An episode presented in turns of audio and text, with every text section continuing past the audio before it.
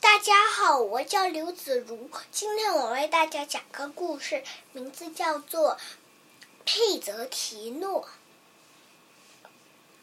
他的名字叫佩泽提诺，我们叫他小 P 吧。别的家伙都是大个子，敢于冒险，做事也很漂亮。他却是个小不点，他总以为自己是谁的一小块，他常常在琢磨我会是谁的一小块。于是有一天，他决定去找答案。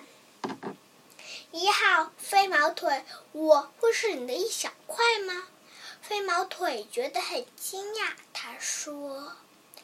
要是我一块不见了，怎么会跑得那么快？小皮又去问大块头，他问：“我会是你的一小块吗？”大块头说：“要是我有一块不见了，怎么会那么强壮？”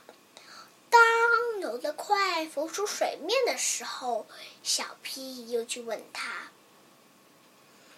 游得快说：“要是我有一块不见了，怎么会游得那么快？”游得快说完，一头钻进水深水里了。上面的朋友，小皮一边向上爬，一边呼喊：“我会是你的一小块吗？”山顶汉大笑：“你想要是我有一块不见了，怎么会爬上山？”小屁又去了飞得高，可是得到的回答还是那样。最后，小屁去问住在山洞里的智多星，他问：“我会是你的一小块吗？”智多星说：“你想要是我一块不见了，怎么会那么有智慧？”小 P 着急的喊道：“我一定是谁的一小块？我怎样才能找到他？”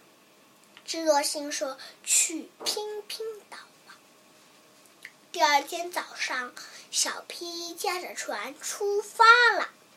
在巨浪翻滚的上，小 P 一路颠簸，浑身湿透，疲惫不堪，但终于来到了拼拼岛。多奇怪呀！除了一堆堆的石头外，拼拼岛上什么都没有，没有一棵树，没有一叶草。就这样说吧，连一个有生命的东西都没有。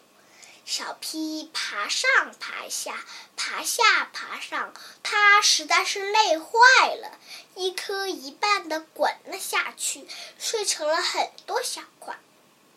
小 P 现在明白了，他和别人一样，都是由小块组成的。小 P 把碎片重新聚合，恢复如初。在确定没有落下任何一小块后，他跑回了小船上。整个晚上，他拼命的划船，想尽快的回到家。